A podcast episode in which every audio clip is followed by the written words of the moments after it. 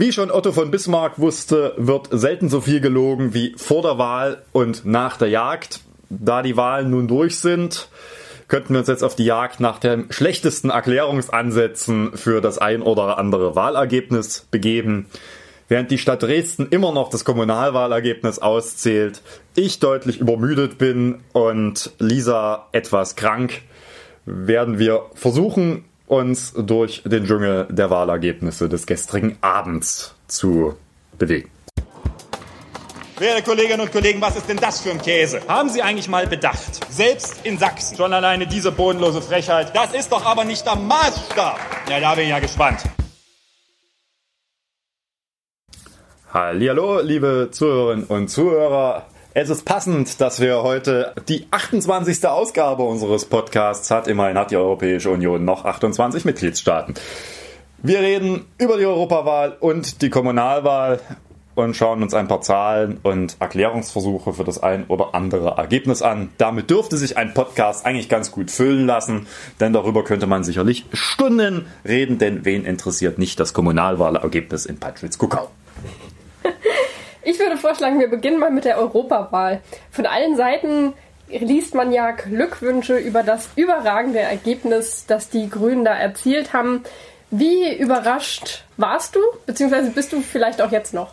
Die Umfragen haben durchaus den Anschein erweckt, dass es ein hohes Ergebnis in den Zehnern werden könnte. Von daher bin ich jetzt nicht überrascht, als am Wahlabend dann die ersten Prognosen von 22 Prozent durchgingen. Das war dann schon nochmal ein deutlicher Aufschlag, aber da war schon ein bisschen klar, dass das eventuell noch im Laufe des Abends leicht runtergeht. Aber natürlich ist das ein famoses Ergebnis und ja, ich glaube, in der Form hätte das vor einem guten Jahr noch keiner gesagt, dass die Grünen mal bei einer bundesweiten Wahl so weit vorne liegen werden. Ganz offensichtlich wurde ja, dass ein Themenschwerpunkt für die Wahl gelegt wurde, nämlich der Klimaschutz. Ernten die Grünen da gerade ein bisschen Vorschusslorbeeren, gerade auch auf der europäischen Ebene, oder haben sie sich das verdient? Ich glaube, das ist eine Wahl, die vor allen Dingen an Glaubwürdigkeit entschieden wurde bei einem entscheidenden Thema und da ist es Natur der Sache, dass vor allen Dingen das Original gewählt wird. Die Grünen haben sich seit vielen, vielen kann schon sagen, mittlerweile seit Jahrzehnten für Klima- und Umweltschutz eingesetzt.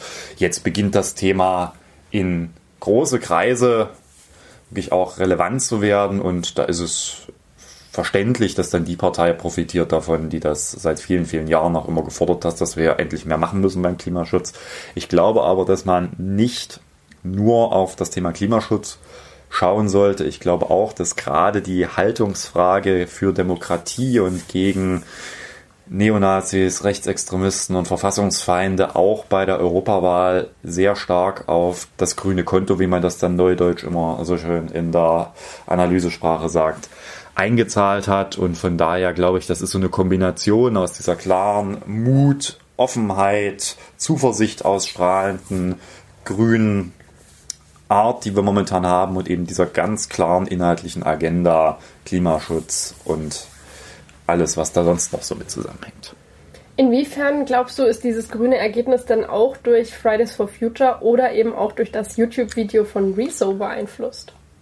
Hm, das ist schwer zu sagen, inwieweit solche Effekte wirklich dann darauf einen Einfluss haben. Zunächst glaube ich, dass ja, Fridays for Future und das starke grüne Wahlergebnis letztendlich eine sehr interdependente äh, Sache sind, die vor allem daran liegen, dass momentan das Thema stark ins Bewusstsein und sich das sicherlich auch gegenseitig sehr stark, bisschen so ein Spiraleffekt auslösend, kapriziert.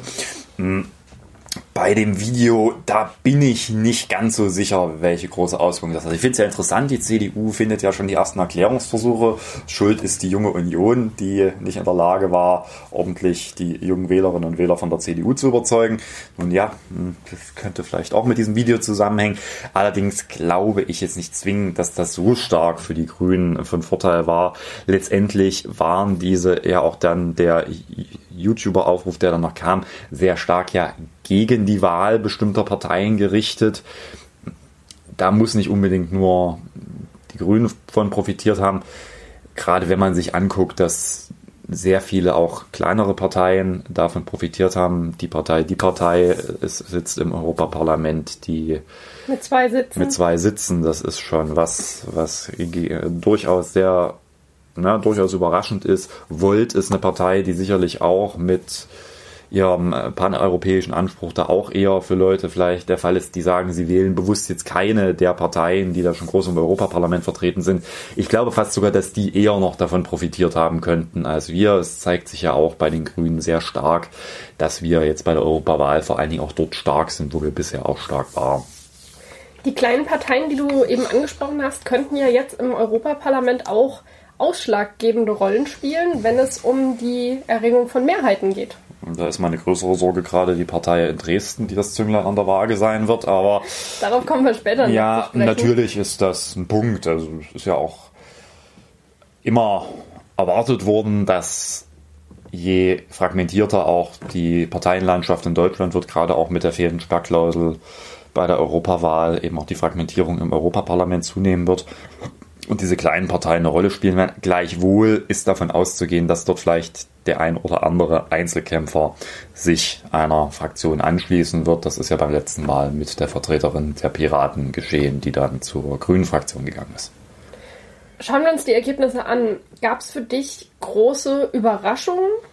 Ich fand sehr überraschend, dass die CSU sehr stabil war. Die CDU, CSU geht davon aus, dass das der Effekt des Spitzenkandidaten, also Manfred Weber war. Das ist sicherlich was, was man nicht von der Hand weisen kann.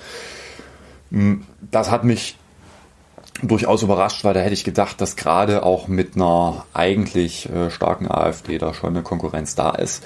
Das verhältnismäßig schwache AfD-Ergebnis, wenngleich man sich das nicht schönreden sollte, gleichwohl hier in den deutlicher Ost-West-Unterschied mittlerweile deutlich wird. Also wenn man sieht, dass in Brandenburg und in Sachsen die AfD bei der Europawahl deutlich in, an den 20 beziehungsweise über den 20 ist, dann kann man sich überlegen, sieht man ja auch dann, wenn man sich die Auswertung anguckt, was das in den ein oder anderen westdeutschen Bundesländern heißt, also eine deutliche Einstelligkeit dann nur noch.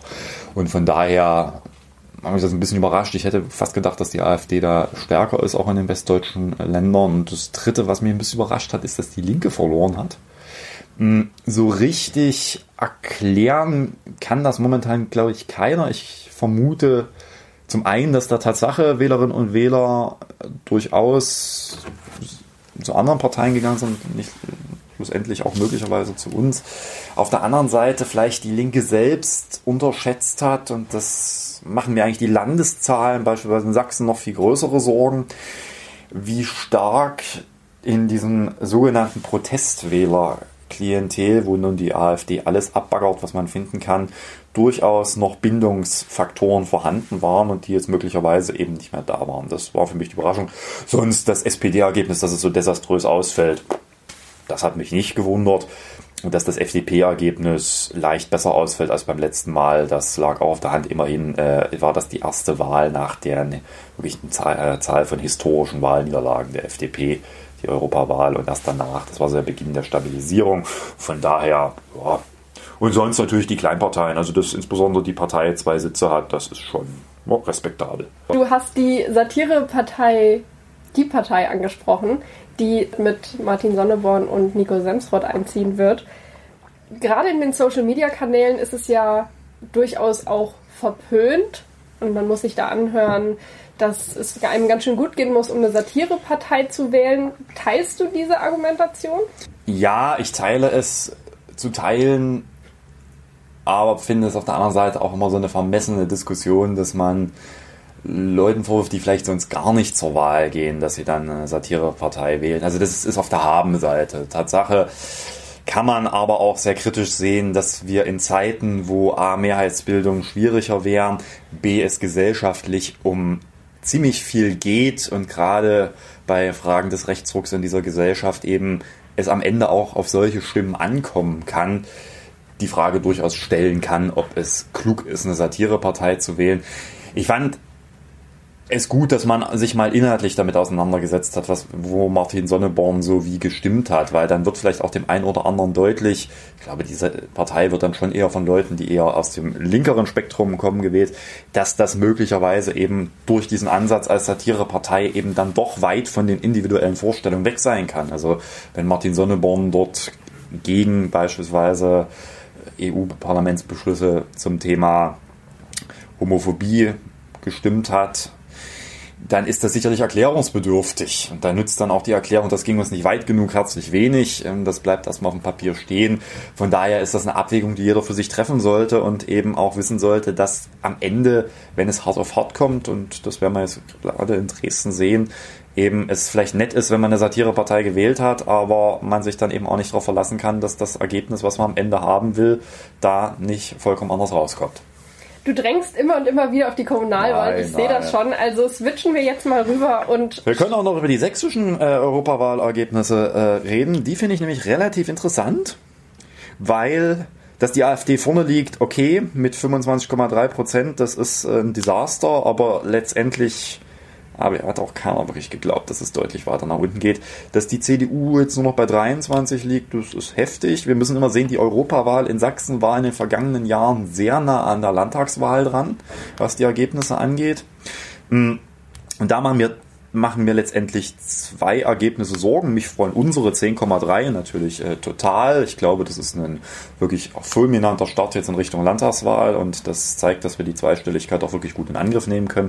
Wenn wir aber zwei Zahlen finde ich sehr interessant, dass die Linke nur auf 11,7 Prozent kommt. Das ist äh, schon happig, weil in den letzten Umfragen zur Landtagswahl standen sie bei 17 Prozent. Das wäre wenn sich das nur im Ansatz materialisiert, schon eine herbe Verluste. Die SPD ist einstellig und ich glaube, das ist auch was, wo man in Richtung Landtagswahl Gefahr läuft, dass sich das auch materialisiert, wenn sich jetzt nicht die Bundes-SPD mal fängt und ich glaube, da wird das wird man auch nicht mehr mit Personalfragen klären können. Also Sie können jetzt von mir aus Andrea Nahles in die Wüste schicken, da kommt das nächste Problem, das äh, kriegen die nicht gelöst. Hm. Die FDP sollte sich ihre Zahlen mal sehr genau angucken, weil das in Richtung Landtagswahlkampf mit der 4,7 durchaus eng werden könnte. Das schützt so ein bisschen meine These, dass ich die FDP momentan nicht sicher drin im Landtag sitze, weil sie äh, sachsenweit ein Problem haben mit äh, den alten Truppenteilen, die so national liberalen Radikalpopulismus vertreten und ihrer eher jüngeren Generation, die sich bisher nicht durchsetzen konnte. Also das wird sicherlich spannend in Richtung Landtagswahl. Das ist ein erster Fingerzeig, dass das kein Selbstläufer wird für die FDP. Kommen wir jetzt final zu den Kommunalwahlen. Ja.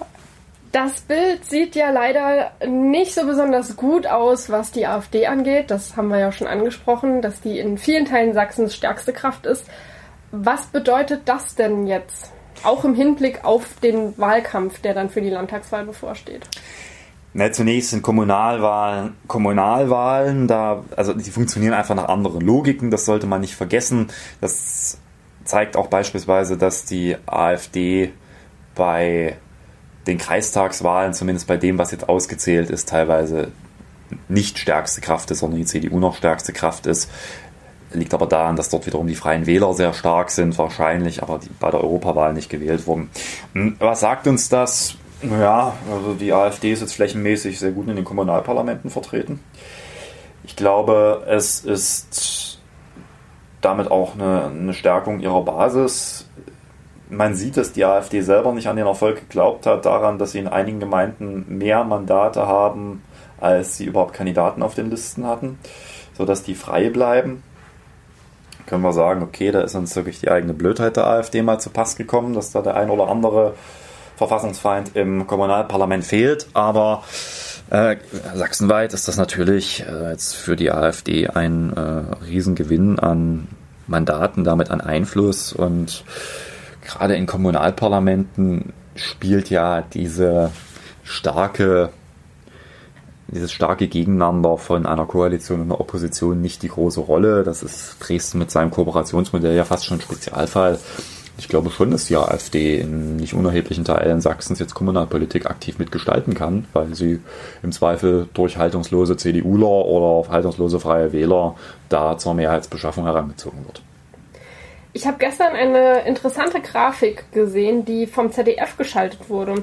Und zwar wurde dort auf den Satz, die AfD wird hauptsächlich gewählt wegen von 18 Prozent aller Befragten mit politische Forderungen geantwortet, von 77 Prozent mit Denkzettel für andere Parteien erteilen.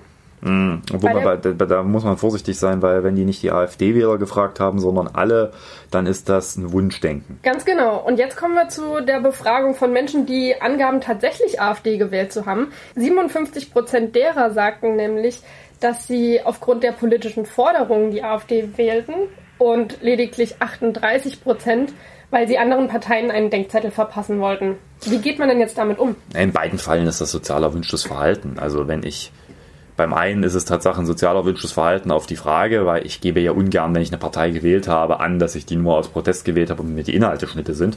Beim anderen ist es ein tiefes Wunschdenken, dass äh, ein Großteil der Leute, die aufgrund einer Denkzettelwahl gewählt haben, weil dahinter steht die Überlegung, dass äh, man die ja relativ leicht zurückgewinnen könnte, wenn man nur ein paar Sachen in der Politik umsteuert, Merkel zurücktritt oder der Brexit schneller geht, was auch immer. Hm von daher halte ich von diesen Zahlen immer relativ wenig. Ich glaube, man sollte nicht unterschätzen, dass die AfD inhaltlich mittlerweile viele Punkte anspricht, die in nicht unerheblichen Teilen einer Bevölkerung, die früher möglicherweise lange Zeit gar nicht zur Wahl gegangen ist, verfangen. Das sind Themen, mit denen kann ein linksliberales grünes Spektrum alles nichts anfangen.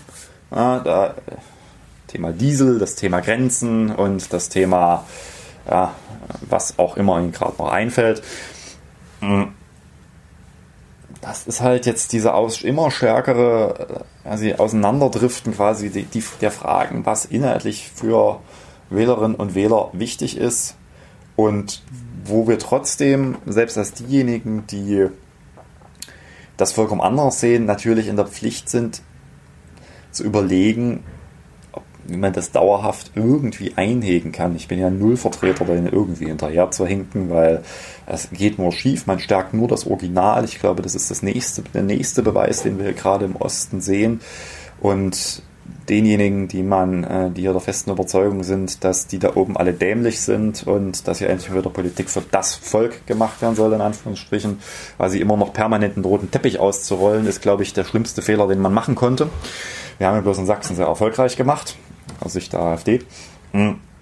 Aber ein glaubwürdiges Bild davon zu zeichnen, wie nach den jeweiligen Parteivorstellungen Sachsen oder von mir aus auch Deutschland im Jahr 2030, also die Le den Leuten also ein verlässliches Zukunftsangebot zu machen, würde vielleicht zumindest beim einen oder anderen Zukunftsängste minimieren. Das nützt jetzt nichts, um äh, mal die AfD deut sehr deutlich zu drücken, aber ich glaube, dass, es, dass wir beispielsweise da als Grüne auch sehr gute Angebote machen können und das auch immer noch stärker kommunizieren müssen, dass wir quasi diejenigen einzigen sind, die überhaupt noch Zukunft gestaltbar machen durch unseren Kampf gegen den Klimawandel, weil schlussendlich durch die Folgen des Klimawandels jedwede Form von sozialem Zusammenleben bedroht werden. Und dass man das viel stärker machen kann, dass wir quasi diejenigen sind, die Zukunft gestaltbar halten und dann auch aktiv gestalten wollen mit den Menschen. Das wird nicht, nicht die AfD nicht unter 5% drücken, so ein Ansatz. Aber ich glaube, es ist einer, der zumindest in Teilen der Gesellschaft verfangen kann, wo man vielleicht dann doch die AfD noch unter Protest wählt, aber mehr nicht. Das heißt nicht, dass die, dass die dann Grüne wählen, aber ich glaube so, diese, diese Frage von Zuversicht und Zukunft ist eine, die da eine stärkere Rolle spielen wird. Einen überzeugten Flüchtlingsgegner werde ich nie vom Gegenteil überzeugen. Du hast ja schon so dieses Miteinander angesprochen und da ist ja so für mich so ein bisschen die Frage, wie gestaltet man dieses Miteinander denn? Also du sagtest, den roten Teppich ausrollen hältst du für keine gute Idee, das wurde ja auch schon viel zu lange gemacht. Ignorieren halte ich persönlich auch für nicht sinnvoll, weil das auch eben kein Miteinander ist, worum es ja gerade gehen soll. Und viele bescheinigen den AfD-Wählerinnen und Wählern ja in so einer Art Parallelwelt zu leben. Und momentan frage ich mich, wenn ich mir diese Ergebnisse angucke, sind nicht vielleicht wir diejenigen, die in der Parallelwelt leben? Weil wir das immer alles so ein bisschen abtun und. Es kann ja mehrere Parallelwelten geben. Nein, ich glaube, ich halte den Begriff der Parallelwelt für Tatsache schwierig in dem Zusammenhang, weil er eben impliziert, dass es vollkommen entkoppelt ist. Das ist es ja nicht wirklich. Ähm, ja, natürlich, die bauen sich teilweise ihre eigenen Wahrheiten zusammen, also die, die AfD selbst. Das hat mehr mit Aluhut zu tun als mit Vernunft und trotzdem verfängt's. Und ich glaube, das ist letztendlich was, was man nicht aufbrechen kann. Und ich tue mich schwer damit, seit jeher einfache Antworten zu geben, wie man in dem Problem Herr wird. Ich bin nach wie vor der festen Überzeugung, dass vor allen Dingen diese Fragen an Haltungen festgemacht werden. Eine Haltungsfrage vor allen Dingen derjenigen, die Verantwortung in diesem Land tragen. Denn je stärker ich Dinge sagbar mache, je stärker ich quasi politische Positionen akzeptabel mache, umso stärker wird, sagt auch die Bevölkerung, ja, das ist ja in Ordnung und es wird immer eins draufgesetzt. Und ich glaube, dass man langfristig neben natürlich allen Ansätzen der politischen Bildung, dass ich gleichwohl allerdings für einen mitunter sehr überhöhten Teil äh, der Strategien halte, das nur hinkriegen, indem Klarheit, was in einer Demokratie geht und was nicht, ähm, letztendlich auch kommuniziert wird. Natürlich wird das auf, immer auf Konflikte stoßen und wir werden diesen Konflikt gerade jetzt auch in der Landtagswahl weiter hart führen müssen. Also was ich da rauslese, ist auf der einen Seite starke Kritik an der CDU ja. und wie sie sich in den letzten Monaten, wenn nicht sogar Jahren verhalten hat. Auf der anderen Seite für mich aber auch die Frage, wenn die Grünen beispielsweise mit den anderen beiden roten Parteien eine Regierungsmehrheit nach der Landtagswahl anstreben, was wird denn dann euer Kurs sein? Nach wie vor die harte Abgrenzung, das Gespräch zu suchen oder einfach eine Politik zu machen, die die anderen überzeugt? Also was ist ich, da der Weg? Ja, ich glaube, das Einzige, was man machen kann, ist äh, ordentliche Politik zu machen, die Probleme löst und zwar real existente Probleme beispielsweise soziale Spaltung in diesem Land überwinden, Klimaschutz endlich voranbringen und auf der anderen Seite eben diese klar, dieses klare Zukunftsbild zu zeichnen und dann auch umzusetzen eines letztendlich Sachsens, was man äh, wirklich als ein Gesamtbild vor Augen hat in wie auch immer, wie viele Jahren. Ich glaube, das ist das Einzige ist, äh, womit man da realisieren kann, man muss auch alles dafür tun, dass die Themen, über die gesprochen wird, wirklich die entscheidenden Probleme sind und nicht Pseudoprobleme, die in diesem Land äh, diskutiert werden. Ein Großteil der Menschen empfindet eigentlich nicht das Thema Migration und Flucht als eine der vordringlichsten Fragen in diesem Land. Das ist der Klimaschutz, das ist die soziale Gerechtigkeit. Und wir haben ja jetzt auch gemerkt, dass in den letzten Monaten die AfD relativ wenig äh, in den Medien auch äh, vorkam, eben weil sie zu diesen Fragen nichts zu melden hat. Und ich glaube, dass das wichtig ist, diese Themen stark zu machen und gleichzeitig Haltung zu zeigen. Und dann bin ich auch zuversichtlich, dass das kein Dauerzustand sein wird. Kommen wir noch auf Dresden zu sprechen. Dafür brennt ja gewissermaßen dein Herz. Naja, es ist momentan noch schwierig, weil immer noch gezählt wird und wir, äh, ich mir momentan nicht ganz sicher bin, ob nicht noch ein Mandat Tatsache noch kippen könnte in unsere Richtung, weil gerade auch noch äh, immer noch ein paar große Stimmbezirke in der Neustadt fehlen, aber da müssen wir mal gucken. Es wird eng, also momentan ist es Tatsache, laufen wir in den, wenn nicht alles, was so halbwegs im linken Lager verortbar ist, in den Pad raus. Also 35 Sitze für Grüne, Linke, SPD, Freie Bürger, Partei und Piraten zusammen. Das ist schon eine sehr heterogene Masse gegenüber halt dem anderen Teil des Blocks. Man darf da nicht vergessen, der OB hat halt auch noch eine Stimme und gehört tendenziell eher in eine andere Richtung. Von daher hm, wird das jetzt für Dresden eine sehr, sehr herausfordernde und anstrengende Zeit. Ich glaube, bei dem Kommunalwahlergebnis, also neben dem, was ich für unvorstellbar gehalten hätte vor noch zwei Jahren, dass wir in Dresden mal stärkste Kraft als Grüne wären. In der, in der Pegida-Hochburg äh, wären die Grünen stärkste Kraft. Zwar muss man auch sagen, sicherlich nicht auf höchstem Niveau. Ne? Das ist, hätte auch sicherlich vor zwei, drei Jahren keiner gedacht, dass man mit 20,6 Prozent stärkste Kraft in Dresden werden könnte, aber mittlerweile ist die Fragmentierung so hoch. Aber gleichzeitig zeigt eben das Ergebnis, auch kommunal ist eine AfD stark, dass, obwohl die da nichts geleistet haben. Da hat sich gestern der AfD-Vertreter äh, hingestellt und gesagt, das ist der Lohn für die gute Arbeit der AfD. Ich habe die AfD in den Medien nur wahrgenommen, dass sie sich mittlerweile über Jahre gefühlt darüber gestritten hat, wer eigentlich ihr gewählter Fraktionsvorsitzender ist und ob der Geschäftsführer entlassen werden durfte. Was anderes habe ich von denen nicht wahrgenommen und trotzdem werden die Leute gewählt. Hm. Und zum anderen hm, ist auch in Dresden sicherlich die diese freie Wählerentwicklung, das ist schon so, dass die, die sind nicht so stark, wie einige dachten. Das möglicherweise haben da einige mehr gedacht, dass die von der AfD stärker Stimmen ziehen, aber das sind halt auch alles Stimmen, die sich jetzt sehr stark da am rechten Lager verorten werden. Und letztendlich liegt es vor allen Dingen an der CDU, weil vielleicht auch in den neuen Kräften der FDP, je nachdem wer da reingekommen ist, weil in, der Rest interessiert mich da nur äh, peripher zu entscheiden, ob man mit denen Politik machen will. Und ich kann nur davor warnen, mit diesen Leuten Politik zu machen, weil dann unsere Stadt einen Bach runtergeht.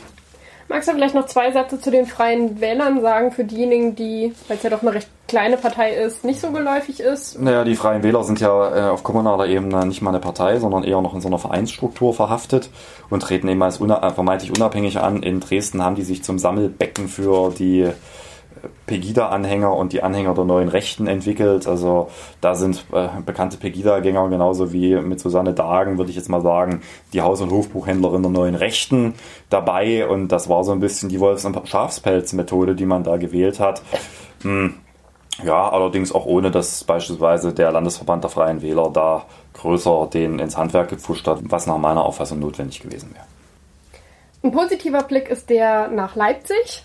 Das war ja recht erfreulich, was es äh, aus Leipzig zu berichten gibt. Wie steht es denn sonst so um die Städte? Wir haben generell, das könnten wir jetzt eine Liste von Städten vorlesen, durchaus in vielen Städten Zugewinne verzeichnen können. Also auch in äh, Mittelstädten und Kleinstädten teilweise wirklich gute Ergebnisse bekommen, auch jetzt kommunal, beispielsweise in Plauen unsere Mandatsanteile steigern können, in Zwickau haben wir das äh, steigern können. In Leipzig liegen wir zwar bei der Europawahl vorne, allerdings bei der Kommunalwahl hinter der Linken. Äh, in Dresden liegen wir bei der Kommunalwahl vorne. Also mittlerweile hat sich das auch stärker äh, diversifiziert. Finde ich durchaus spannend, sich das dann mal im Detail anzugucken. Also generell haben wir deutlich Mandate zugewonnen jetzt kommunal und gucken jetzt mal, wenn die Kreistagswahlergebnisse durch sind. Das ist so neben dem Europawahl quasi der zweite Indikator, wo es zur Landtagswahl hingehen könnte. Für uns Grüne ist diese Wahl auch in Sachsen ein Riesenerfolg. Wir haben die besten Ergebnisse, die wir jemals bei den Grünen insgesamt landesweit hatten und auch in vielen Städten die besten jemals eingefahrenen Ergebnisse. Das Ganze wird aber durch die große blaue Wand, die hier in Sachsen existiert, halt sehr getrübt und nicht zuletzt durch auch das Ergebnis der OB-Wahl in Görlitz, wo ja der AfD-Vertreter auch deutlich vorne liegt und wir trotz eines fulminanten Wahlkampfes und einem tollen Ergebnis von Franziska Schubert dann in Anführungsstrichen nur auf Platz 3 liegen, wenngleich das kein großer Abstand zur CDU ist. Aber es jetzt darum geht, wirklich die erste Stadt vom davon fernzuhalten, dass dem AfDler der Stadtschlüssel als Oberbürgermeister ausgehändigt wird. Noch ist es dort ja nicht erledigt. Es wird einen zweiten Wahlgang genau. geben, richtig? Genau. Ja, Gut, damit haben wir die Lage nach den Wahlen doch, glaube ich, ganz gut erörtert. Und mir bleibt wie immer zu fragen, was du mitgebracht hast. Ich habe wundervolle Veranstaltungshinweise mitgebracht. Am Wochenende ist Christopher Street Day in Dresden. Lohnt sich immer vor allem die Leute, die lange laufen wollen. Äh, gutes Schuhwerk ist seit jeher eine Voraussetzung. Ich weiß nicht, warum man da immer solche Gewaltmarsche machen muss, aber ist ja gut, macht in der Regel Spaß und das Wetter soll ja auch ganz gut werden. Und zum anderen findet das äh, obligatorische, mittlerweile also sehr traditionelle Kinderfest von Stefan Kühn, mir und einigen Stadträten am Sonntag statt. Da lohnt es sich vorbeizukommen. Ja, und damit sind wir dann auch am Ende der heutigen Podcast-Folge angekommen. War ein bisschen viel mit Zahlen und äh, mit Einschätzungen zu Parteien. Wird nicht immer so sein. Mal gucken, was beim nächsten Mal kommt, aber da seid ihr ja vor allem aufgerufen, uns mal wieder mitzuteilen, worüber wir hier reden sollen.